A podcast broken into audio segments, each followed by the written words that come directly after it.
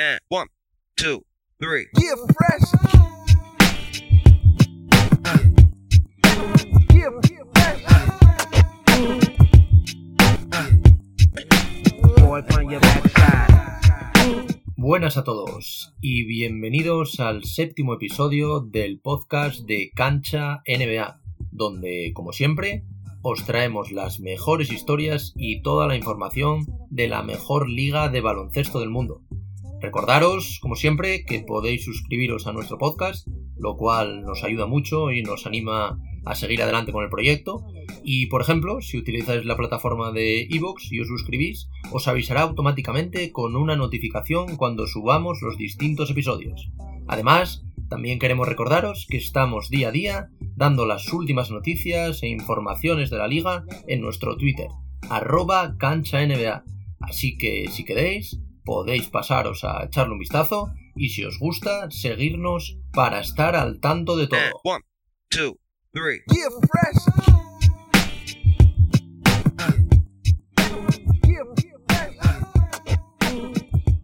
Como ya habréis visto en el título de este nuevo episodio de nuestro podcast, en esta séptima entrega os traemos un episodio muy completo, en el que hablaremos de todo lo que ha pasado en estos primeros días de agencia libre y en estos primeros días también del mercado de traspasos. Comentaremos cuáles han sido, bajo nuestro punto de vista, las grandes incorporaciones y también las grandes decepciones de este mercado. Qué equipos se han reforzado mejor, qué equipos lo han hecho de peor manera, cómo vemos la temporada que viene con estas nuevas plantillas, en fin, son muchas las cosas que os traemos hoy y las que nos gustaría comentar con vosotros. Así que, como siempre, sin más dilación, vamos con el episodio de hoy.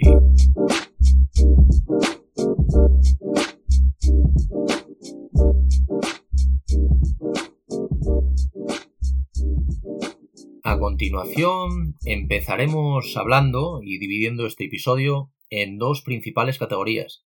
Al principio hablaremos sobre la agencia libre, los distintos agentes libres, que no son pocos, que han cambiado de equipo, y acabaremos también comentando los traspasos más destacados a nuestro parecer de toda la liga. Para empezar a hablar de la agencia libre, hablaremos eh, de equipos, empezaremos hablando de los Lakers. Los Lakers, uno de los grandes beneficiados, según nuestro punto de vista, de esta agencia libre, han hecho hasta cinco incorporaciones. Bueno, dos de ellas han sido renovaciones, pero renovaciones muy importantes para los Ángeles Lakers de cara a seguir siendo contenders al anillo la temporada que viene. El primero del que vamos a hablar es Wesley Matthews. Wesley Matthews firma con los Lakers un contrato de un año por valor de 3,6 millones, al final, los actuales campeones se encuentran un reemplazo para Danny Green, que salió y que recordemos cobraba una cantidad mucho más elevada que estos 3,6 millones. Al final es un muy buen fichaje para reforzar el juego exterior y también es capaz de aportar en defensa. Es un jugador que en defensa puede también aportar y ser una pieza valiosa. Además de esto, como decimos, es a un precio muy asequible. Durante la pasada temporada, el veterano alero de 34 años, que como dijimos militaba en los Milwaukee Bucks, promedió 7,4 puntos y 2,5 rebotes en un total de 67 partidos con la camiseta de los de Milwaukee. Todos ellos como titular. Esto es importante porque ha tenido mucha experiencia. Al final es un jugador que tenemos muchas ganas de ver con la camiseta de los Lakers y creemos que puede ser un gran tirador para sustituir, como decimos, a la baja de Green, de la que hablaremos más adelante. El segundo fichaje, para nosotros la principal bomba de esta agencia libre en cuanto a los Lakers. Montrezl Harrell, el mejor sexto hombre y hasta entonces jugador de Los Ángeles Clippers, principal rival en la conferencia oeste de Los Ángeles Lakers, firma un acuerdo con los Lakers de dos años, con opción de jugador en el segundo por un valor de 19 millones. Recordemos que la pasada temporada, el mejor sexto hombre, como dijimos, promedió 18,6 puntos y 7,1 rebotes. Harrell sabemos que tenía una oferta superior de los Hornets, pero la rechazó para firmar con los Lakers porque quería seguir siendo un contender al anillo. Recordamos, como dijimos antes, que el interior es el vigente sexto hombre del año de la NBA. Siendo líder de la segunda unidad de los Clippers. Tremenda incorporación por tanto para los Lakers y más si cabe por robárselo a su principal rival de conferencia. Tercer caso, como dijimos, esto va a ser una renovación. El caso de Kentavious Caldwell Pope, KCP, como lo conoceréis algunos, ha decidido renovar su contrato por tres años y por un montante final de 40 millones, un buen contrato, merecido para el jugador, porque al final tuvo una muy buena actuación en la burbuja y al final renueva con su equipo a pesar de los muchos rumores que le situaban fuera. Al final, otro gran acierto de Pelinka en esta agencia libre que vuelve a reforzar a estos Lakers de cara al año siguiente ser contendientes al anillo. Otro gran refuerzo, aunque no lo es así, es como el caso de KCP, el caso de Marquis Morris, finalmente ha decidido renovar, ha decidido volver a firmar un contrato de un año con estos Lakers. El ala pivot recaló en Los Ángeles, recordemos, en febrero después de rescindir su contrato con los Pistons y previamente el general manager Rob Pelinka le había hecho un hueco en la plantilla, recordemos recortando a DeMarcus Cousins, el que tuvo, como todos recordáis, una grave lesión que le impidió disputar ni un solo minuto. Al final, Markif es un refuerzo muy importante. Recordemos que fue componente de la plantilla que se alzó con el decimoséptimo título en la historia de la franquicia, aportando unos números de 5,9 puntos y tres rebotes a lo largo de los playoffs. Al final, otra buena renovación para los actuales campeones. Y el último fichaje, gran fichaje, a nuestro entender, del gran Pelinka, es el internacional español Mar Gasol, que vuelve a la franquicia que le drafteó más de una década después firmando un contrato de dos años a razón de 5,3 millones. Al final Mark sigue los pasos de su hermano, es el, hermano pequeño de los Gasol,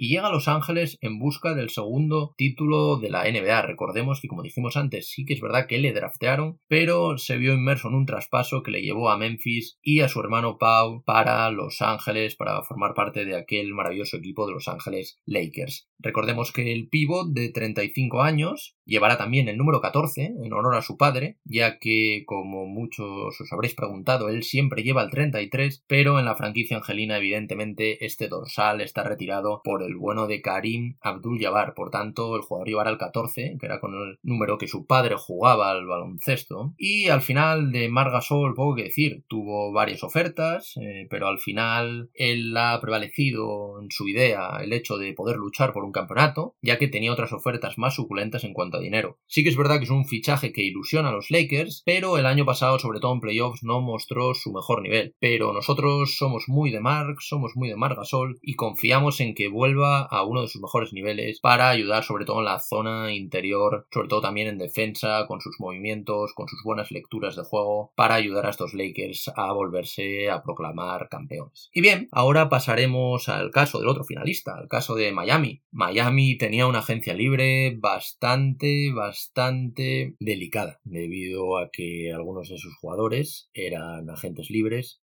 y tenían la urgencia de renovarlos para poder seguir siendo contenders al título. Empezaremos por el caso más sonado, el caso de Goran Dragic. Finalmente renueva por dos años por una cantidad de 37,4 millones. El segundo año será con team option y el veterano base esloveno vuelve a firmar con los Heat tras un final de temporada increíble, haciendo su mejor baloncesto. Al final Dragic, de 34 años, vio su carrera renacer en el último año. Promedió 16,2 puntos, 5,1 asistencias y 3,2 rebotes en 28,2 minutos de juego por partido en la fase regular, siendo uno de los mejores estos hombres de la liga. En los playoffs brilló más aún si cabe.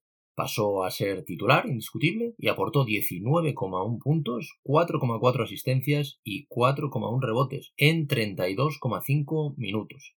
Al final, su lesión en el primer partido de las finales fue un momento clave para la definición del campeonato, ya que Goran estaba haciendo unos playoffs espectaculares y si no se llega a haber lesionado, quizás la serie habría sido más complicada e incluso podría habérsela llevado Miami. Ahora pasamos al caso de Meyers Leonard, que también renueva por dos años, este a razón de unos 20 millones, el segundo también será con Team Option, y sorprende un poco, por lo menos a nosotros, un contrato tan elevado, viendo su rendimiento la pasada temporada. Leonard es un pivot de 28 años, 2.13 de altura, es verdad que es un pivot muy fuerte y de buen tiro exterior, pero de poca ductibilidad Al final fue llegado de Portland, eh, promedió 6,1 puntos y 5,1 rebotes, con un 41,4% de efectividad en triples, que está muy bien en fase regular, y fue titular en 49 de 51 partidos. Sin embargo, al reanudarse la temporada quedó un poco en el ostracismo, en la rotación de Eric Spoestra, que eligió una formación más pequeña con Bama de Bayo como único interior definido. En los playoffs, al final Leonard apenas disputó tres partidos y fue para cubrir las lesiones de Olinich o Adebayo. Al final tampoco tuvo muy buen rendimiento y la verdad que nos sorprende un poco este movimiento de Miami.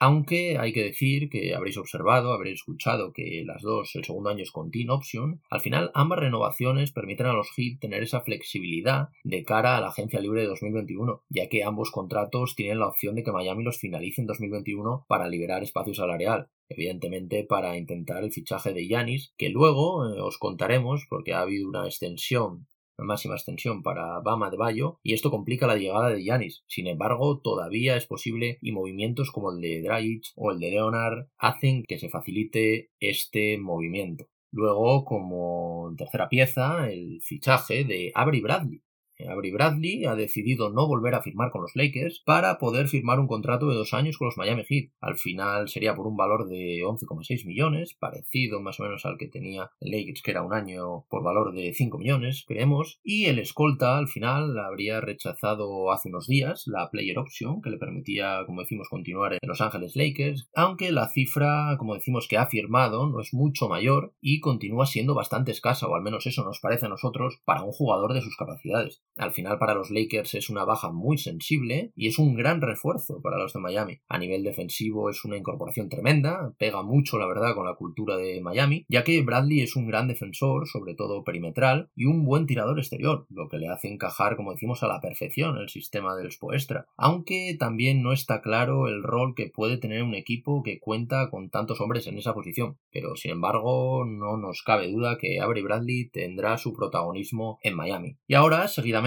también queremos comentar el caso de Utah, el caso de Jordan Clarkson, que ha renovado eh, un contrato con los Utah Jazz, un contrato de cuatro años por valor de 54 millones. Al final, los de Utah se hacen con un buen jugador para la segunda unidad. Los Jazz estaban determinados al final, todo lo que hemos leído era que ellos querían volver a firmar a Clarkson, después de que llegara vía traspaso, recordemos, desde Cleveland, y al final el bueno de Jordan se ha convertido en un anotador de élite desde la banca. Al final entrando desde el banquillo promedia 15,6 puntos por partido en los 42 partidos totales que ha disputado. Entonces al final es un buen refuerzo entre comillas porque ya estaba con los de Utah pero la verdad que es un fichaje, una renovación, por llamarlo así, de un jugador bastante importante para los de Utah. Y ahora pasamos a otro caso que también nos ha llamado bastante la atención, el caso de los Sixers. Ojo, porque Dwight Howard, el pivot de los Lakers en el último anillo, finalmente jugará en Filadelfia.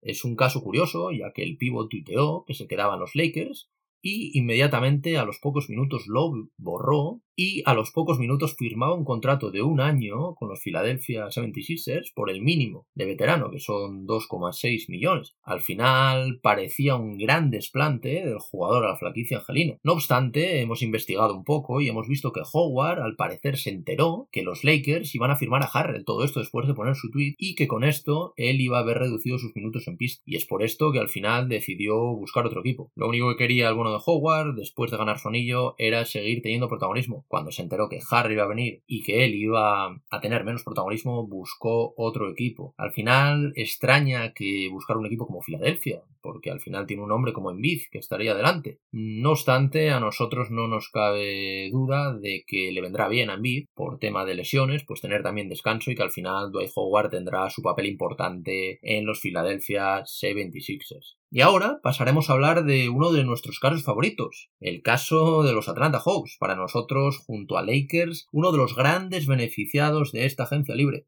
Empezaremos hablando por Galinari. Ojo con el nuevo contrato de Galinari. El exjugador de Oklahoma City Thunder ha firmado un acuerdo con los Atlanta Hawks por valor de 61,5 millones en tres años. Galinari el curso pasado disputó 62 partidos oficiales, todos ellos como titular, con unos promedios bastante buenos, de 18,7 puntos, 5,2 rebotes y 1,9 asistencias. Todo esto en algo menos de 30 minutos de juego. Su 40,5% en triples y su 89,3 en tiros libres hablan por sí solo de su calidad como tirador, aunque sí que es verdad que su rendimiento cayó un poco en los playoffs. Al final para nosotros es un refuerzo tremendo para Atlanta, creemos que es un refuerzo bastante bueno, aunque sí que es verdad que nos sorprende este refuerzo por Atlanta porque para nosotros Galinari tendría que jugar en la posición de 4, la posición de Alapido, que es donde él se desenvuelve mejor y en esa posición está el jugador Collins, que el año pasado lo hizo muy bien, que creemos que va a seguir siendo titular, entonces no sabemos muy bien si Atlanta va a llevar, como decimos, a Galinari para jugar de tres, lo que a nosotros respecta sería un tremendo error, o para salir desde el banquillo para dar un poco continuidad a la buena forma de Collins y poder seguir aportando muchos puntos desde el banquillo. No obstante, para nosotros un contrato demasiado alto para un jugador de banquillo y más por el jugador que luego os comentaremos como es el fichaje de Rondo que para nosotros tendría que ser el sexto hombre. Por lo tanto, Galinari se resignaría a un séptimo hombre de este equipo. Entonces veremos qué hace el entrenador, cómo lo gestiona, pero es algo interesante ver qué van a hacer estos Hawks con esta sobredosis de talento en su plantilla. También nos ha parecido interesante un dato que hemos leído en Twitter y que dice que es el fichaje más caro en la historia de la NBA entre los jugadores mayores de 30 años y que nunca fueron All-Star, porque recordemos, el vuelo de Daniro nunca ha sido All-Star. Y ahora pasaremos a otro refuerzo que a nuestro punto de vista es un refuerzo menor comparado con los otros que os tenemos preparados, pero bueno, es el refuerzo de Chris Dunn, el exjugador de los Chicago Bulls, que ha firmado un nuevo contrato por dos años y un valor de 10 millones con los Hawks. Al final, Chris viene de promediar 7,3 puntos y 3,4 asistencias por partido. Como veis, son unos números notablemente inferiores a los de las temporadas pasadas que tenía este jugador, en las que, como titular en casi todos sus encuentros, superó siempre los 10 puntos de media por partido. Este año, sin embargo, como ya sabréis, arrancó el curso como suplente y sus minutos se vieron bastante reducidos. Eh, luego sí que es verdad que acabó recuperando un puesto en el quinteto inicial, pero desgraciadamente tuvo unos problemas en su rodilla y acabó perdiéndose los últimos partidos del curso. No obstante, para nosotros como tercer base quizás es una buena incorporación para darle descanso a Trey Young y también para darle descanso al bono de Rondo, del que hablaremos ahora, y bajo nuestro punto de vista están montando un gran equipo estos Hawks. Y como decimos, ahora seguidamente pasamos a hablar de Rayon Rondo, uno también de los grandes fichajes, de las grandes incorporaciones de este equipo. Al final, Rondo, como todos sabéis, era agente libre, era uno de los principales agentes libres de este mercado, no tanto por lo que podría llegar a cobrar, sino porque seguramente todos sabíamos que se iba a ir de Los Ángeles Lakers. Al final, el bueno de Rondo, ha llegado a un acuerdo por dos años con los Atlanta Hawks a razón de 15 millones. No está mal. Recordemos que el año pasado cobraba 2,6 millones y a partir de ahora durante dos años cobrará 7,5 millones al año. Al final el veterano base de 34 años cambia al campeón, como decimos Los Ángeles Lakers, para regresar a la conferencia este, a los Atlanta Hawks. Al final será el mentor para un joven Trey Young y sin duda aportará experiencia y sobre todo intensidad defensiva a estos Hawks que falta les hace. Al final para nosotros es un merecidísimo contrato para un rondo que pueda aportar mucho a estos Hawks y mucho ojo como decimos con este equipo porque aprovechamos para anunciaros a nuestro cuarto invitado en, todo esto como es el bono de Bogdan Bogdanovich que todos pensábamos que ya había firmado por los Bucks, pero como sabréis, el traspaso se echó atrás y finalmente jugará con los Atlanta Hawks. El bono de Bogdan firma un contrato de cuatro años a razón de 72 millones. Al final, al ser agente libre restringido, como todos sabéis y como os hemos explicado en anteriores episodios, el equipo actual, que eran los Sacramento Kings, tenían 48 horas para igualar la oferta, pero no lo han hecho a nosotros es algo que nos sorprende, la verdad. Es un jugador muy bueno que puede aportar mucho a cualquier equipo y que no entendemos cómo los Kings se han deshecho de él.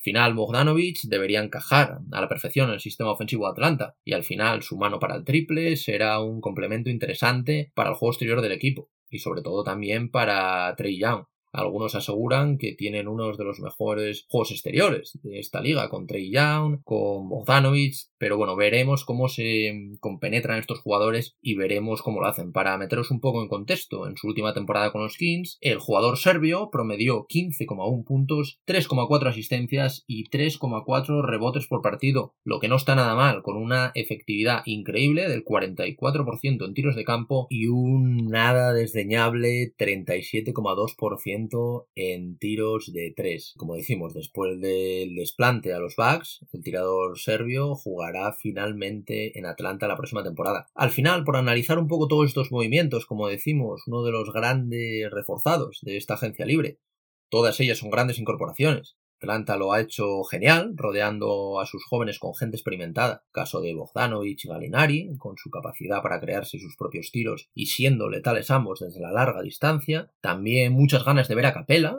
jugando con Trey, jugando también con Collins, también cuando se asocie con el bueno de Galinari, Rondo, que saldrá a aportar muchísimo desde el banquillo, también aportará defensa, que es lo que le va a faltar sin duda a estos Atlanta Hawks. Y al final nosotros vemos a Atlanta con un modo playoff activado. Todo lo que no sea para Atlanta entrar en los playoffs del este esta temporada para nosotros sería sin duda un gran fracaso. Al final el posible quinteto titular que han anunciado y hemos visto en los distintos medios, aunque nosotros no estamos muy de acuerdo, sería Trey Young, Bogdanovich, Galinari, Collins y Capella.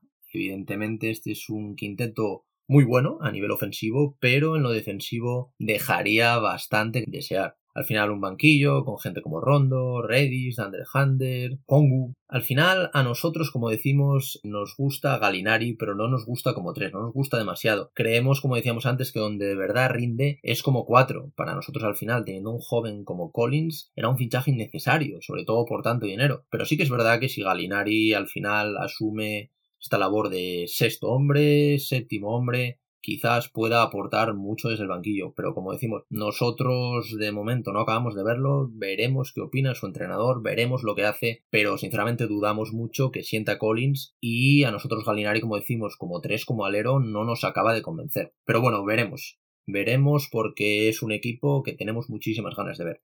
Y seguidamente pasamos a los Houston Rockets. Los Houston Rockets que tras la marcha de Daryl Murray a Filadelfia, como todos sabréis, han vuelto al tema de los pivots. Estaba claro que después de ese Super Small Ball que jugaron y después de irse los dos grandes partidarios como son Daryl Murray y Mike D'Antoni, que también estaba en el banquillo, pues este equipo se iba a mover para fichar a pivots. Y desde nuestro punto de vista ha fichado a una de las perlas de esta agencia libre, Christian Wood. Quizás no es un jugador tan conocido y a algunos de vosotros no os suene, pero este jugador ha firmado un contrato de 3 años por un valor de 41 millones. No está nada mal. Al final, tras jugar únicamente 51 partidos entre las temporadas 2015 y 2019, este chico dio un enorme paso al frente durante la campaña pasada para firmar con los Pistons, un promedio de 13,1 puntos, 6,3 rebotes en solo 21,4 minutos por noche. Además, en una NBA tan enfocada hacia el triple, tiene un 38,6% que fue el que marcó este jugador desde la línea de 3, que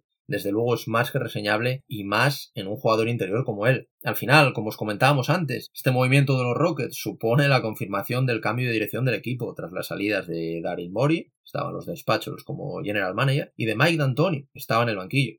Meses después de estar jugando sin interiores, ahora firman a un jugador de 2,08 que desempeña en estas posiciones sobre todo de ala pivot, de pivot. Todo esto al final nos hace preguntar si volverán por fin los pivots a Texas.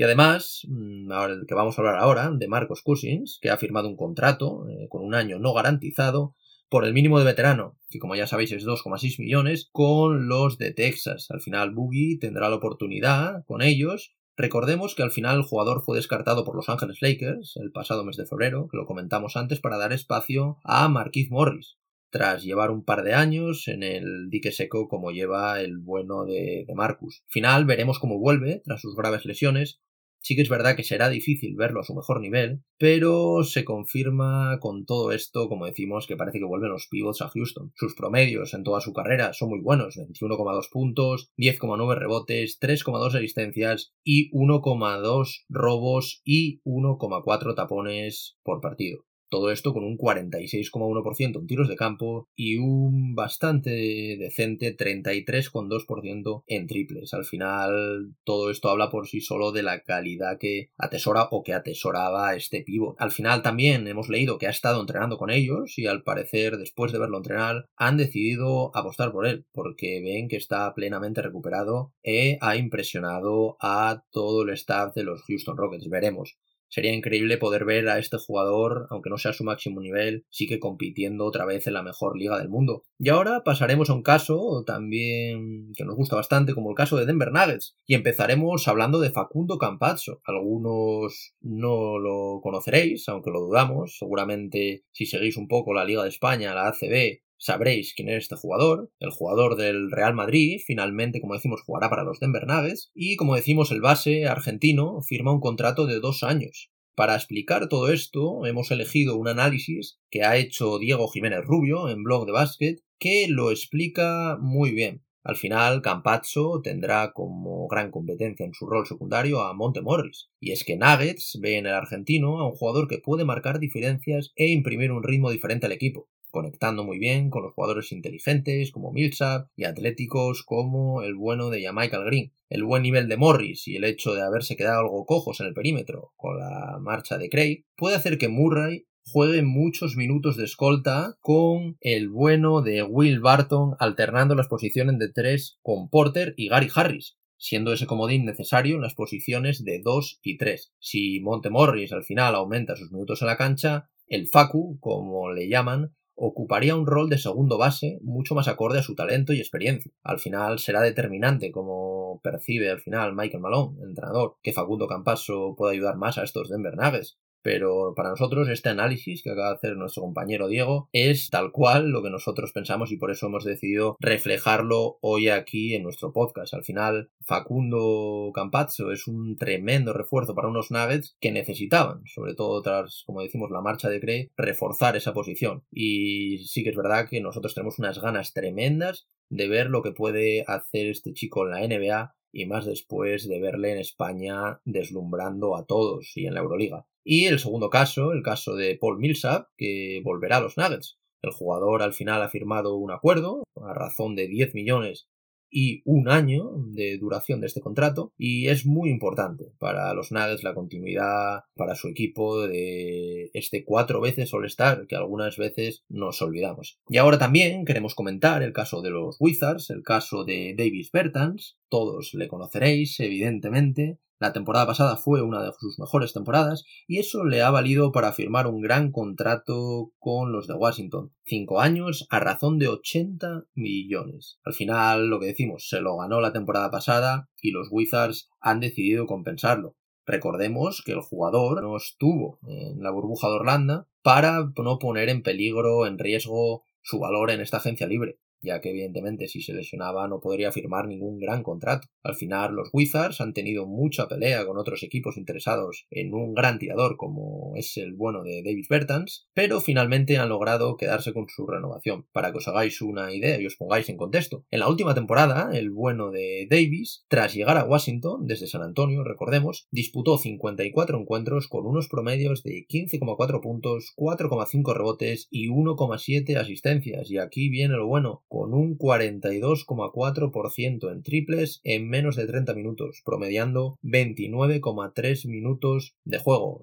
Sin duda se ha convertido este año en uno de los mejores tiradores de la NBA y sin duda en Washington deben estar muy contentos por su renovación. Otro equipo que nos ha sorprendido en esta agencia libre son los Detroit Pistons. Otra, es otra gran sorpresa de esta agencia libre como su primera incorporación. El jugador de 26 años de los Nuggets, Jeremy Grant, ha decidido fichar finalmente por los Detroit Pistons. Firmará un contrato, un contrato bastante suculento, a razón de 60 millones de euros, a cobrar en tres años que estará en la franquicia. Al final, Grant alternó durante la fase regular como titular y como suplente, pero siempre supo ser bastante efectivo en el rol que tenía en el equipo. 12 puntos, con un 47,8% de tiros de campo, 3,5 rebotes, 1,2 asistencias y todo ello en 26,6 minutos durante 71 partidos. 24 de ellos, recordemos, fueron como titular. Y al final, en los playoffs, eh, se instaló definitivamente como una pieza del quinteto inicial. De hecho, lo fue en 16 de los 19 partidos, con medias de 11,6 puntos, con un 40,6 en tiros de campo, 3,3 rebotes y 1,3 asistencias en 34,4 minutos. Al final, el bueno de Grant se transformó en un sólido 3 o 4, recordemos que puede jugar en ambas posiciones, mide 2,03 metros y al final tiene grandes cualidades físicas y atléticas que le permiten jugar en cualquiera de esas posiciones. Es un muy buen defensor, capaz de contener a jugadores más altos y con un juego ofensivo en evolución.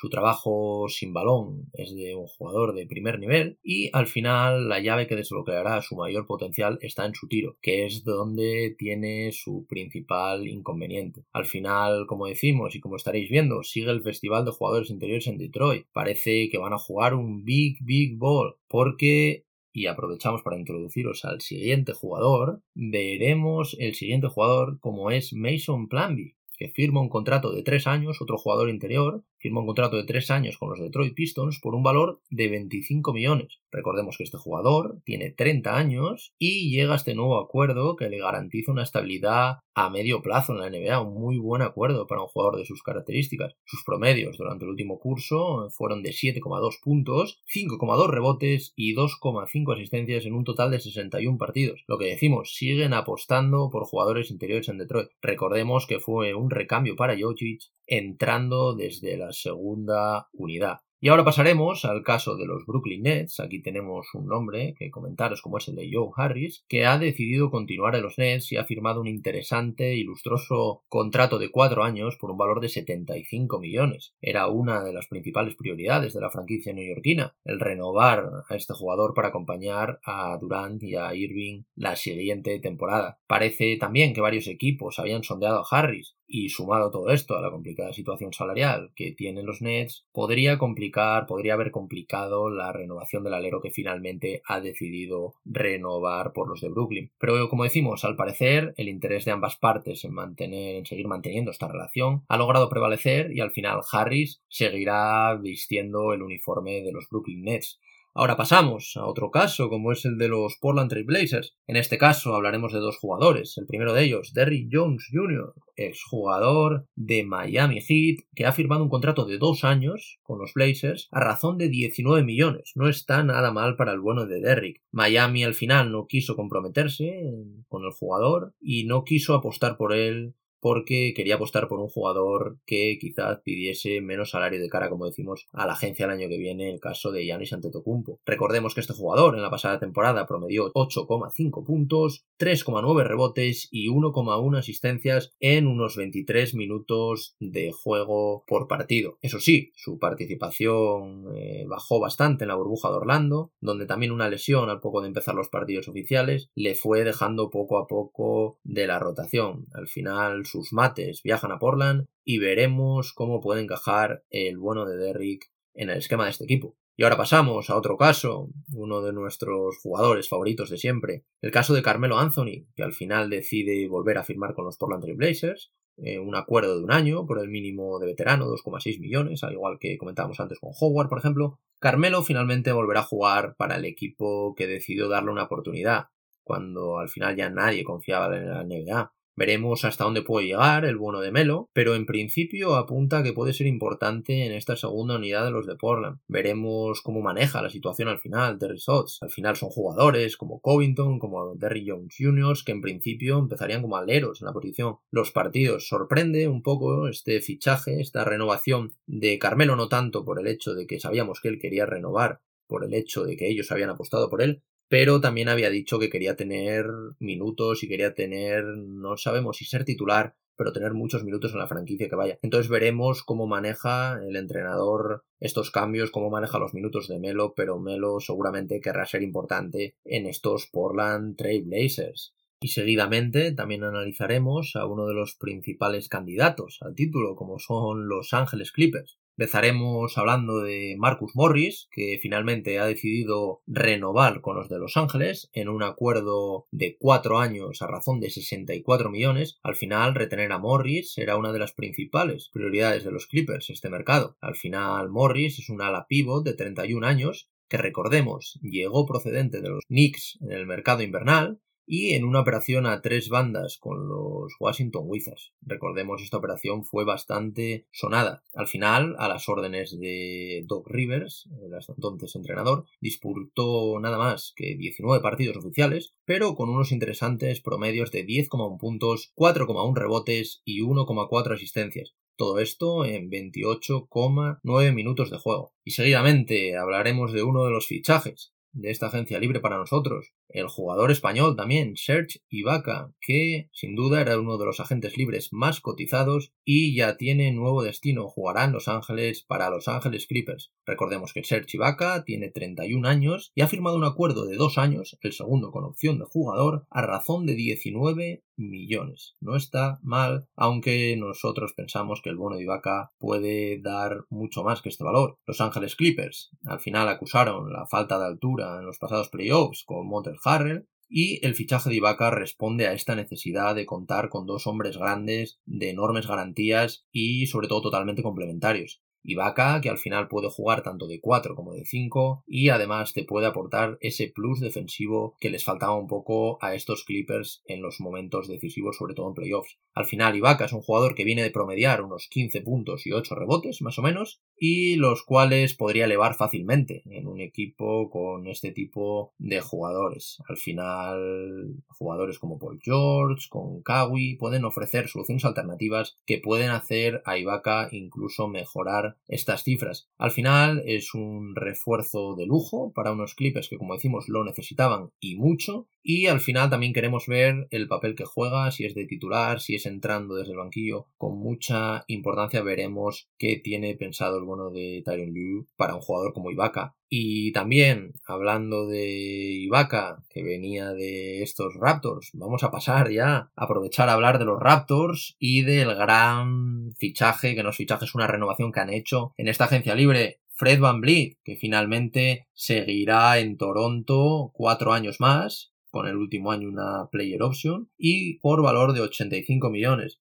Se había hablado mucho de que Fred se iba a ir, de que Fred quería firmar un contrato, incluso él lo dijo, que ya había ganado un anillo y que lo que le importaba ahora era firmar un gran contrato. Pues al final los de su casa le han puesto un gran contrato. Sí que es verdad que quizás podría haber tenido un mejor contrato en alguna franquicia como la de los Knicks, pero al final Fred decide quedarse en la franquicia de su vida, que le dio la oportunidad y al final nos parece una de las historias más bonitas de esta agencia libre. Sí que es verdad que es mucho dinero, pero también el bono de Fred ha renunciado a otro buen pico quizás en un equipo como los Knicks, en los que no sería contender, pero nos alegramos, como decimos, mucho por él. Y ahora pasamos a hablar también de otro gran movimiento que nos ha sorprendido, el caso de los Charlotte Hornets, que han fichado, bueno, todavía no se ha llevado a cabo este fichaje por temas de contratos y de problemas con los Celtics, el actual equipo de Gordon Hayward, pero tenemos un preacuerdo, por llamarlo de alguna manera, de cuatro años por valor de 120 millones. Es increíble.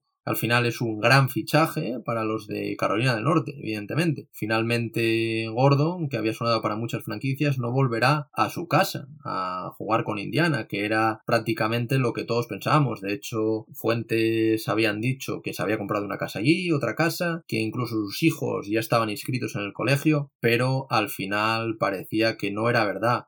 Al final, este contrato, Gordon Howard es un gran jugador, pero después de la lesión no sabremos cómo estará y para nosotros podría entrar a formar parte de cabeza en el club de los atracadores. Cobrará muchísimo dinero el bueno de Gordon Hayward, y como decíamos, este fichaje aún tendrá que esperar para ser oficial, ya que el hasta ahora alero de los Celtics rechazó, como todos sabéis, su opción de renovación con Boston hace casi una semana por valor de unos 28 millones, pero su llegada al equipo de Jordan, a los Charlotte Hornets, no será tan sencilla al final. Los límites salariales de la liga están complicando un poco la operación. Como recordáis, el verano pasado pasó algo similar, pero a la inversa, cuando en el caso de Kemba Walker firmó con Charlotte su renovación solo para luego poder formar parte de un sin and trade con destino a Boston, que podría ser lo que podría hacer el bueno de Gordon. Los Hornets al final quieren que Highwell haga algo parecido con los Celtics este año. De esta forma podrían ahorrarse algo de dinero y al final no computaría para el tope salarial de la liga. Al final, la principal problemática que tienen aquí, que ya lo hablamos el otro día en los contratos, en las opciones de jugador que habían aceptado, es el caso de Nicolás Batum, que cobra casi 28 millones de dólares. Así que al final veremos cómo acaba esto, pero el trato parece hecho, veremos ahora cómo lo ejecutan ambos equipos. Y ahora pasaremos a hablar de los Milwaukee Bucks, uno de los grandes equipos de la liga y que sin duda tienen que ser aspirantes este año a conseguir el título. Los Bucks al final refuerzan sobre todo su segunda unidad en esta agencia libre, han firmado a D. Austin con un contrato de tres años por valor de 21 millones y a Bobby Portis en un contrato de dos años, reforzando así la posición de base y la posición de ala pivot con dos buenas piezas que pueden encajar bastante bien. Al final, en cuanto a renovaciones, tenemos la de Pat Connaughton, que ha firmado un acuerdo con los Bucks por dos años, el segundo con opción de jugador, y a razón de 8,3 millones. Es una pieza de la segunda unidad que renueva con los Bucks. Recordemos que este jugador fue seleccionado en el puesto 41 de la segunda ronda del draft de 2015 por los Brooklyn Nets, pero inmediatamente fue traspasado a Portland para jugar con los Portland Trail Blazers. Tiene unos promedios de carrera bastante pobres, de 4,8 puntos, 2,8 rebotes y 1,3 asistencias, en más de 280 partidos, los que ha jugado en la NBA, pero no obstante, en los Bucks, sobre todo con su entrenador, destapó un excelente jugador en la segunda unidad, con porcentajes del 45% en tiros de campo y 33% en triples, que no está nada mal. Y al final se han hecho con el agente libre, con Torrey Craig, que ya lo mencionábamos antes en este podcast. Ha llegado finalmente un acuerdo con los Bucks, venía al final de ser una pieza importante en los Denver Nuggets, y en sus tres primeras temporadas en la NBA, como decimos, estuvo en los Denver Nuggets siendo pieza bastante importante. Esto, como decimos y enlazando con lo de antes, favorece también al bueno de Campazzo. Su principal virtud al final es su versatilidad, su versatilidad defensiva que al final le permite cubrir varias posiciones exteriores y tener un rol más que interesante en este lado de la cancha. Por contra, este jugador es un jugador sin demasiados recursos en ataque, aunque sí que es verdad que tiene capacidad para anotar los tiros, sobre todo los liberados. Al final los de Milwaukee contratan un alero para la rotación y al final dan profundidad a este banquillo. Al final es un buen defensor y les vendrá bien de cara a la profundidad, como decimos, de su banquillo. Y pasamos a los Phoenix Suns, otro de los grandes equipos, otro de los grandes beneficiados de esta agencia libre. Han conseguido traer a un jugador como es Jay Crowder, que finalmente deja los Miami Heat para firmar con la franquicia de Phoenix. El bueno de Jay Crowder ha firmado, como decimos, un contrato de tres años a razón de 30 millones y bueno, como todos le conoceréis, al final Crowder cosechó unos promedios con la camiseta de los Heat de 11,9 puntos, 5,4 rebotes y 1,8 asistencias. Todo esto en 27,7 minutos de juego es otra de las grandes incorporaciones para los de Phoenix y al final es un equipo que también tiene claras aspiraciones a competir por playoffs con este movimiento, con el siguiente que os comentaremos, como es el de Dario Saric, y con un fichaje que luego también os comentaremos en el apartado de traspasos. Y como no, ahora hay que hablar de Dario Saric, que al final renueva su contrato con los de Phoenix por tres años y a razón de 27 millones, al final recordemos que Saric tiene 26 años y que se desempeña en las posiciones tanto de 4 como de 5. El jugador croata promedió la pasada temporada 10,7 puntos y un 47% en triples y 6,2 rebotes con los Suns. Al final, tras jugar a un muy buen nivel en Filadelfia y Minnesota, aterrizó en Arizona el pasado verano y se ha hecho sin duda un hueco tremendo en esta franquicia. Al final para Phoenix es una buenísima noticia, ya que consigue reforzarse en su juego, sobre todo su juego interior, con un jugador que ya ha demostrado ser más que valioso. Al final Saric se suma al nuevo proyectazo, como decimos, de estos Suns, que luego os comentaremos también, con un traspaso que ha sido de los más gordos hasta ahora este año. También hay que hablar, como no, de los Warriors, hay que hablar antes de nada, la mala suerte se vuelve a cebar con este equipo, sobre todo con el bueno de Clay, con el bueno de Clay Thompson. Al final, uno de los puntales de estos Golden State Warriors, el escolta, que sin duda fue uno de los mejores socios de Stephen Curry durante los tres anillos que ganaron, se perderá desgraciadamente toda la temporada 2020-2021 por un desgarro del tendón de Aquiles en su pierna derecha durante uno de los entrenamientos individuales que estaba haciendo. La verdad que desde aquí mandarle muchísimos ánimos al bueno de Clay que vuelva pronto porque sin duda esta es una baja irreparable para unos Warriors que sí que es verdad que luego os comentaremos se han reforzado pero una baja como la de Clay es muy complicado reforzarte para suplirla.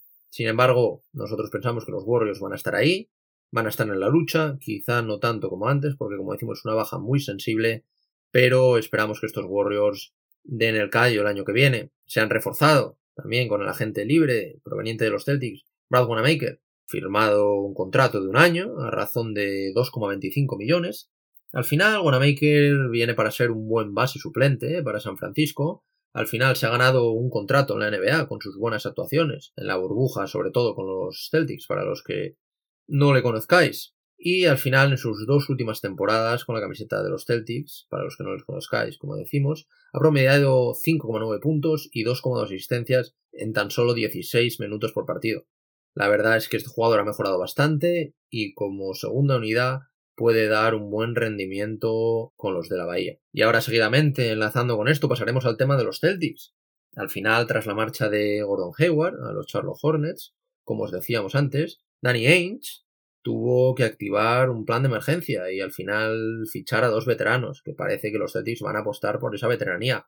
Ha fichado al bueno de Tristan Thompson, que ha firmado un acuerdo con los Celtics por dos años y un valor de 19 millones. En un principio, como todos sabéis, competirá con Daniel Tays, que era el actual pivot, el actual 5 titular de esta plantilla. Y Thompson al final aportará veteranía al equipo, aportará rebote, aportará defensa, sobre todo en la pintura. Y esto le viene muy bien a los Celtics, tanto si es suplente como si es titular. Es un refuerzo muy interesante para sustituir al bueno de Ernest Canter, que salió traspasado, y dando al final la misma o quizá mejor producción en los tableros y no siendo un agujero en defensa como era el bueno de Canter. Además, como decimos el año pasado, fue el comienzo de un intento de extender su rango desde la línea de tres de Tristan Thompson un poco para adaptarse al nuevo pivot que demanda la NBA y tuvo muy buenos resultados. Sí que es verdad que no tuvo demasiados intentos, pero en los que tuvo lo hizo bastante bien el bueno de Tristan. Y también tenemos otro refuerzo interesante en este caso para la posición de base, como es el bueno de Jeff Tick, que ha firmado un acuerdo con los Celtics por un año. Al final es un buen refuerzo para Boston como base reserva, como decimos, un poco para suplir la baja de Wanamaker. Y al final Tig ha pasado ya sus mejores años, evidentemente sigue manteniendo un nivel de producción bastante interesante para el rol que tiene y también, por supuesto, un nivel organizador que sigue siendo bueno. Y los Celtics sin duda van a agradecer alguno de estos puntos desde el banquillo, además también de darle descanso, por supuesto, a las rodillas de Kemba con un jugador de garantías y que por supuesto se ha experimentado, como el bueno de Jeff Tick. Al final parece, como decíamos, que los de Boston están apostando por jugadores con experiencia en esta agencia libre. Veremos cómo les sale al final. Y ahora pasaremos seguidamente a los Sacramento Kings. Los Kings han firmado al agente Hassan Whiteside por el mínimo de veterano, una temporada y 2,6 millones. Y evidentemente Whiteside viene de cobrar 27 millones el año pasado en Portland. Esto será una minucia para él, pero al final estaba claro que ya no podría firmar otro gran contrato con sus prestaciones. Al final, con la franquicia de Oregón, realizó una buena temporada regular el año pasado, 15,5 puntos, 13,5 rebotes y 2,9 tapones en 30 minutos por partido. Muy buena temporada la que realizó. Sin embargo, al final la situación cambió drásticamente con el retorno de Nurkic en la burbuja de Orlando y esto se vio reflejado en los playoffs. Pasó a jugar apenas 21 minutos de juego y a aportar unos promedios muy bajos, 6,8 puntos, 7 rebotes y 2 tapones por encuentro. Ahora, como decimos, vuelve a los Kings, justo cuando su juego, la verdad es que no pasa por su mejor momento, como decimos, pero también acuciado al final por la evolución del juego en la NBA. Es un pivot la antigua, pero bueno, aún así quedaba poco, jugador interior poco pivot, y de lo que había y sobre todo por este precio es, puede ser un buen refuerzo para estos Kings, aunque como ya decimos para nosotros no es un jugador que nos guste mucho y más como decimos después de la evolución del pivot a un pivot más moderno. Y acabaremos hablando de los Wolves y de los Pelicans, que como sabéis ambos han fichado, en el caso de los Wolves han renovado a Juancho Hernán Gómez y en el caso de los Pelicans han fichado a su hermano, a William Hernán Gómez. En el caso de los Wolves, como decíamos, en el caso de Juancho, renueva por tres años, el tercero será con Team Option y a razón de 21 millones. Al final, tras temporadas y media en los Nuggets, Juancho disputó una esperanzadora, sobre todo segunda mitad de temporada con los Wolves, aportando 12,9 puntos y 7,3 rebotes en casi 30 minutos de juego, siendo importante un jugador importante para los Wolves pero al final el parón por la pandemia cortó su trayectoria y al final tampoco pudieron estar en los playoffs, entonces no pudimos verle bien, pero bueno, sorpresa, sí que es verdad que nosotros quizá nos esperásemos un contrato de este calibre, un buen contrato para el jugador español y la verdad que tenemos ganas de ver cuál es su nuevo rol en estos Timberwolves que la verdad tienen muy buena pinta. Y en el caso de su hermano, William Hernán Gómez, también en, su caso cambia de aires, cambia y deja a los Charlotte Hornets para firmar un contrato de un año con los Pelicans por un mínimo, por 1,8 millones. Y la temporada pasada, recordemos que el pivot solo disputó a las órdenes de James Borrego 31 partidos, promediando únicamente 6,1 puntos y 4,3 rebotes en poco más de 12 minutos por partido y al final nunca pareció complacer demasiado al técnico de los Hornets. Final tras muchos rumores, incluidos también los de que iba a volver a España, pero él mismo dijo que no, que no quería por el momento todavía volver a España. Al final el madrileño recala en un equipo que está al alza y tendrá un reputadísimo y veterano técnico como Stan Van Gandhi que puede sacar todo lo bueno de él. Al final competirá minutos, la pintura en la rotación de los Pelicans sobre todo con Steve Adams, que es un fichaje reciente que acaba de llegar, con Jason Hayes y con el italiano también Nicolo Meggi. Al final, buen fichaje, buena incorporación, sobre todo por el escaso dinero que paga estos Pelicans. Buen fichaje, como decimos, para los de Nueva Orleans. Y bueno, ahora, acabado ya un poco lo que para nosotros han sido los movimientos más interesantes hasta ahora de la agencia libre. Evidentemente ha habido muchos, hemos seguido muchos de ellos por Twitter, pero evidentemente no podremos hablar de todos porque estaríamos aquí cuatro horas con este podcast y hemos decidido ahora hablar un poco de los traspasos que como decimos hay mucha amiga y mucha tela que cortar aquí. Empezaremos con uno de los primeros, el de Dennis Roder, que llega a Los Ángeles Lakers, como decimos. Los Lakers se están reforzando mucho y muy bien. Como decimos en este traspaso, llega a los Lakers Dennis Roder, y llegaría a Oklahoma, Danny Green, que luego fue traspasado a Filadelfia y del que ahora hablaremos, y el pick número 28 del draft, que en este caso fue Jaddy McDaniels y es un ala pivot. Al final, Dennis Roder, el base alemán de Oklahoma City, promedió el año pasado 18,9 puntos, 4 asistencias y 3,6 rebotes en la última temporada, jugando más o menos unos 30 minutos por partido, casi siempre, por cierto, saliendo desde el banquillo y al final esto le valió para finalizar como el segundo en la votación al mejor sexto hombre. Recordemos que el primero es Montrezl Harrell y que también jugará en los Lakers. Por eso decimos que los Lakers están haciendo un gran equipo. Al final esto es una muy interesante incorporación porque al final incorporan a un buen turador, sobre todo también en situaciones de catch and shot. Ahora pasamos a un mega traspaso que ha sido a cuatro bandas y que la verdad nos ha costado nuestro tiempo entender porque, bueno, ahora os lo veremos, pero va muchos rondas de un equipo a otro y hay bastantes cosillas que es un poco complicado de entender. Al final, lo más famoso, lo que más os va a sonar, va a ser el jugador interior de los Thunder, Steven Adams, y por supuesto, el gran fichaje de los Milwaukee Bucks, Juru Holiday. Como decimos, en este mega traspaso está involucrado los equipos Oklahoma, los Pelicans, Milwaukee Bucks y los Denver Nuggets. En este caso llegaría Oklahoma, Darius Miller, procedente de Denver, y George Hill, procedente de los Bucks. Además de todo esto, para incrementar este baúl que tiene en Oklahoma para todos los picks, creo que son 18 de primera ronda de aquí a 2026, llegaría también una primera ronda protegida, top 14 de 2023, y dos segundas rondas, una de 2023 y otra de 2024. En el caso de lo que llega a Pelicans serían el jugador Steven Adams y el jugador Eric Bledsoe. Además de esto, una primera ronda del draft de 2024, de 2025, de 2026 y de 2027, teniendo derecho de intercambio en las de 2024 y 2026. En el caso de Milwaukee, llegaría Jure Holiday, que era uno de los grandes objetivos de la franquicia, para sobre todo dar algo a Anteto para que vea que este equipo sí va en serio, y el pick 60 de este draft, que en este caso es Sam Merrill. En el caso de Denver, llegaría el pick 24 de este draft, que es RJ Hanson. Ahora analizaremos un poco, un poco esto, ya que es un, un gran traspaso. En el caso de Steven Adams, al final es un jugador muy duro en la pintura. Y al final no les compromete tampoco a largo plazo. Al final, Steven Adams, aunque pueda parecer más veterano, tiene 27 años. Es un pívot neozelandés, recordemos, que viene de promediar unos interesantes 10,9 puntos, 9,3 rebotes y 1,1 tapones en apenas 27 minutos de juego por partido. Como decíamos, su contrato expira en el verano de 2021, pero este año debe percibir la nada desdeñable cantidad de 27,5 millones de dólares. Por su parte, en este traspaso, el caso de Holiday, cobrará este año 26,1 millones con una opción de jugador para la campaña 2021-2022 de 27 millones, en la pasada temporada, recordemos que sus números fueron de 19,1 puntos, 4,8 rebotes, 6,7 asistencias y 1,6 robos, todo esto en 34,7 minutos. Al final puede ser un fichaje vital para estos Bucks y sobre todo, pues, como decíamos antes, para convencer a Anteto de que debe firmar su contrato y quedarse finalmente en los Bucks.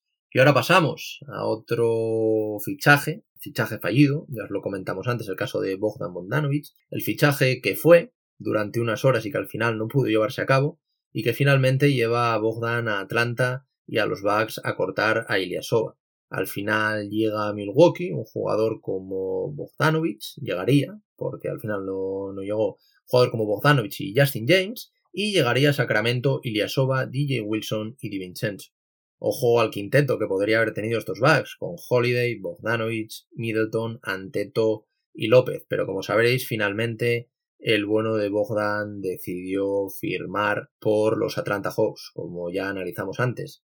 El siguiente, a nosotros este jugador nos encanta, también es porque es español, es un gran base, recordemos que fue MVP del pasado mundial, y es el de Ricky Rubio. Ricky Rubio finalmente vuelve a casa Llega a Minnesota, pasó unas horas por Oklahoma por el traspaso que anteriormente os comentamos, pero finalmente jugará en la franquicia que le dio la oportunidad en la NBA. Llegaría a Minnesota, Ricky Rubio, el pick 25 del draft, que sería Emmanuel Quickly, y el 28, que sería Jaden McDaniels, y llegaría a Oklahoma un pack que incluye el pick 17 de Alexei Pochuchesky. Y Ricky finalmente, al final, como decimos, fue traspasado dos veces y tras hacer una gran temporada con los Suns, ahora puede ayudar a su ex equipo desde su posición sobre todo de organizador, sobre todo para conectar con sus dos grandes nombres como son el de Carl Anthony Towns y el de D'Angelo Russell.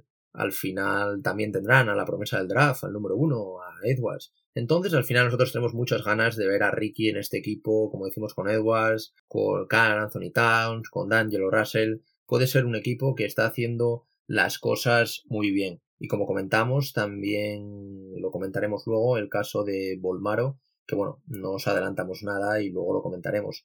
El quinto traspaso que nos ha gustado, que hemos pensado que tiene relevancia y que os podría interesar, sería la llegada a Houston de Trevor Ariza, el pick 16 del draft, de este draft, y un pick de primera ronda para 2021. Llegaría Portland, un hombre muy importante que creemos que puede tener mucha cabida en este equipo y encajar a la perfección como Robert Covington. Trevor Ariza, al final es un alero de 2,03 metros y 35 años que se ha convertido en el jugador más traspasado de la historia de la NBA con 10 veces. En esta ocasión estuvo en cuatro equipos en nada menos que cuatro días. Estuvo en Portland, estuvo en Houston, estuvo en Detroit y finalmente en Oklahoma. Y veremos si finalmente el bueno de Trevor Ariza acaba allí. Al final, para los Blazers, como decimos, supone una actualización en el puesto de alero. Básicamente, cambian un alero defensor con un tiro exterior de 35 años, por otro que cumplirá 30 el próximo diciembre. Más allá de la edad, que es un mero dato, lo cierto es que el rendimiento de Covington fue parecido al de Ariza. Sí que es verdad que a nosotros nos gusta mucho más Covington y creemos que puede encajar mucho mejor con los de Portland. Y ahora llegamos a uno de los grandes traspasos que os venimos anunciando durante todo el podcast y que seguro estaríais esperando de esta temporada de la NBA. Llega a Phoenix el bueno de Chris Paul y llegaría a Oklahoma, como os decimos, aunque Ricky ya no esté, el bueno de Ricky habría formado parte de este traspaso, Kelly Oubre, Ty Jerome, Jalen Lequi y una compensación futura del draft. Al final, los Suns quieren mantener a Booker como sea en su proyecto y necesitan rodearle de estrellas. Al final, los Suns fueron una de las sensaciones de la burbuja, pero a pesar de su 8-0 en los partidos de la burbuja, acabaron quedándose fuera de playoffs. Y recordemos, ya son 10 años seguidos haciéndolo. Al final, el fichaje de un jugador como Chris Paul, que es un extraordinario generador, un sólido defensor y sobre todo muy resolutivo en finales igualados, en el denominado clutch time, y un líder al final que puede y sobre todo debe hacer que Phoenix mejore considerablemente de cara al año que viene y pueda disputar, por supuesto, estos playoffs. Lo malo al final de este movimiento es que han sacrificado un alero importante en la rotación como Ubre y a Rubio, al final como base que, como decimos, hizo un gran trabajo como complemento de Booker durante la burbuja. Al final, Phoenix busca entrar en playoffs y para eso no dudan absorber un contrato que de por sí era complicado. Recordemos que es de 41 millones y una futura opción para el año que viene de 44 millones. Y ahora pasamos al fichaje de Danny Green, que finalmente tampoco jugará en Oklahoma. Al final Oklahoma lo traspasa por All Horford y una primera ronda de 2025 y el pick 34 de este draft, del draft de 2020. ¿Quién llega a Filadelfia? Pues sería el caso de Danny Green y de Terrence Ferguson. Como vemos, Oklahoma, a pesar de tener jugadores que habían adquirido por traspaso, han querido sacarles partido y obtener futuras rondas del draft para su renovación, que como decimos, tienen ya 18 primeras rondas de aquí a 2026, una auténtica barbaridad.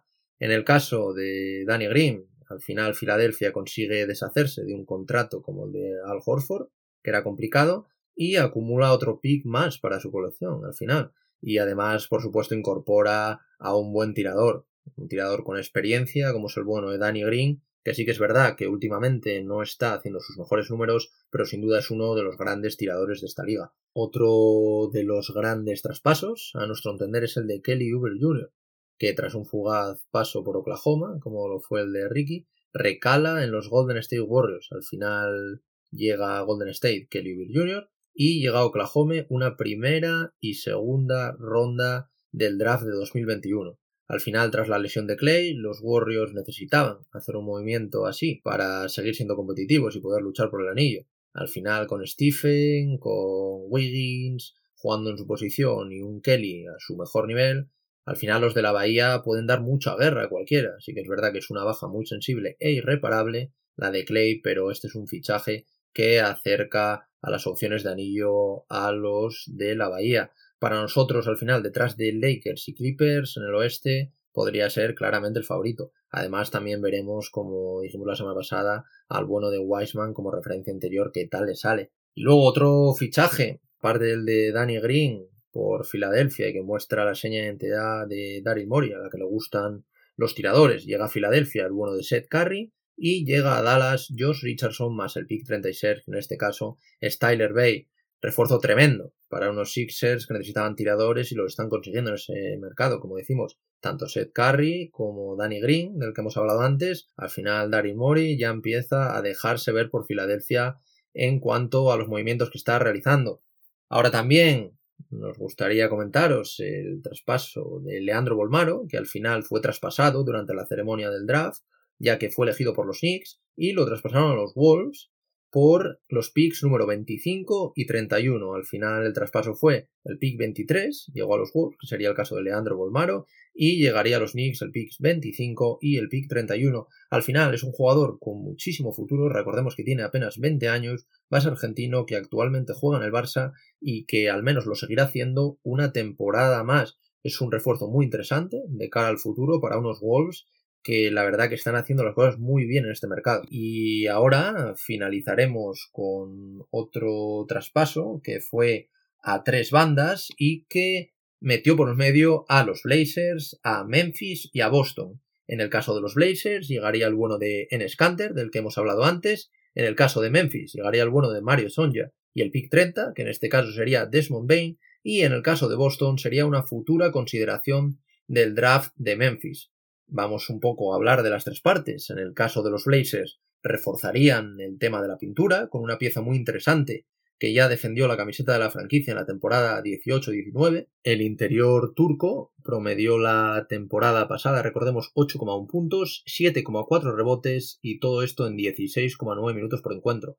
En el caso de los Celtics, tras enviarle los 2,6 millones de contrato por Vincent a Oklahoma City, ahora se han desprendido de otros 5 millones que cobraba Canter como Spiring, tras ejercer su player option. Al final dos movimientos que les permite disfrutar de un colchón de 9 millones respecto al tope salarial. Y en el caso de Memphis, pues ellos siguen apostando por el futuro, con dos perfiles jóvenes, a los que intentarán, por supuesto, sacar partido.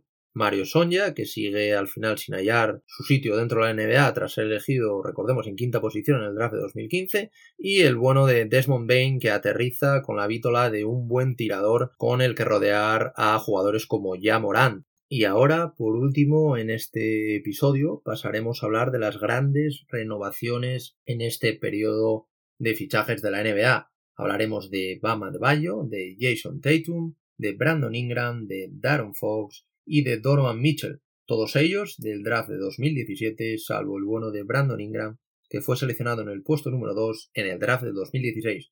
Empezaremos por Bama de Bayo. Bama de Bayo ha firmado la extensión de su contrato máximo con los Miami Heat por cinco temporadas y a razón de 163 millones. Al final es algo muy merecido para un jugador que no ha parado de evolucionar en su juego desde que llegó a la NBA. También esto nos supuso, nosotros quizás pensásemos que no se lo iban a dar este año, porque esto puede ser el adiós definitivo a Yanis. No obstante, hemos estado informándonos y al parecer los de Miami se guardarían un as bajo la manga y todavía podrían acometer el fichaje de Yanis Antetokounmpo. Además también hemos leído que algunos medios han dicho que el bueno de Yanis le ha parecido bien que hayan renovado a Bama de Bayo porque recordemos que Bama de Bayo y Yanis Antetokounmpo tienen el mismo agente y ha dicho que le ha parecido bien esto que han hecho los Miami Heat y podría también reconsiderar su oferta para ir a Miami. Al final el pivot tiene 23 años, realizó una temporada excelsa la temporada pasada con promedios de 15,9 puntos, 10,2 rebotes y 1,3 tapones que al final le han situado en la élite interior de la competición. Ahora seguidamente hablaremos de Jason Tatum.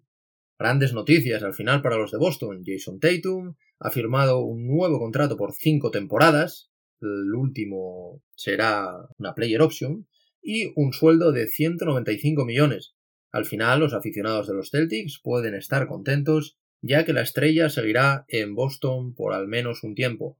Al final, Tatum, de 22 años, tiene promedios máximos de su carrera de 23,4 puntos, 7 rebotes, 3 asistencias y 1,4 robos la temporada pasada en Boston. Al final se convirtió en el líder indiscutible de los Celtics y los llevó hasta las finales del Este.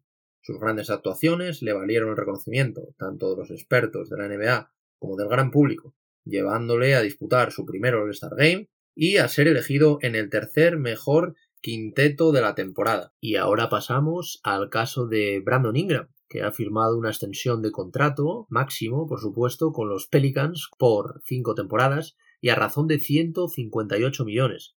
El MIP de la temporada pasada obtiene su merecido contrato tras un año en el que ha destapado todo el tarro de las esencias, se ha destapado como una nueva estrella en la NBA.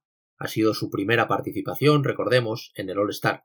El jugador, de 23 años, estableció marcas individuales tras conseguir promedios impresionantes de 23,8 puntos, 6,1 rebotes y 4,2 asistencias de partido, todo esto con un 39% de sus tiros de 3 puntos y un 85% en tiros libres. El cuarto nombre que tenemos aquí es el de Aaron Fox.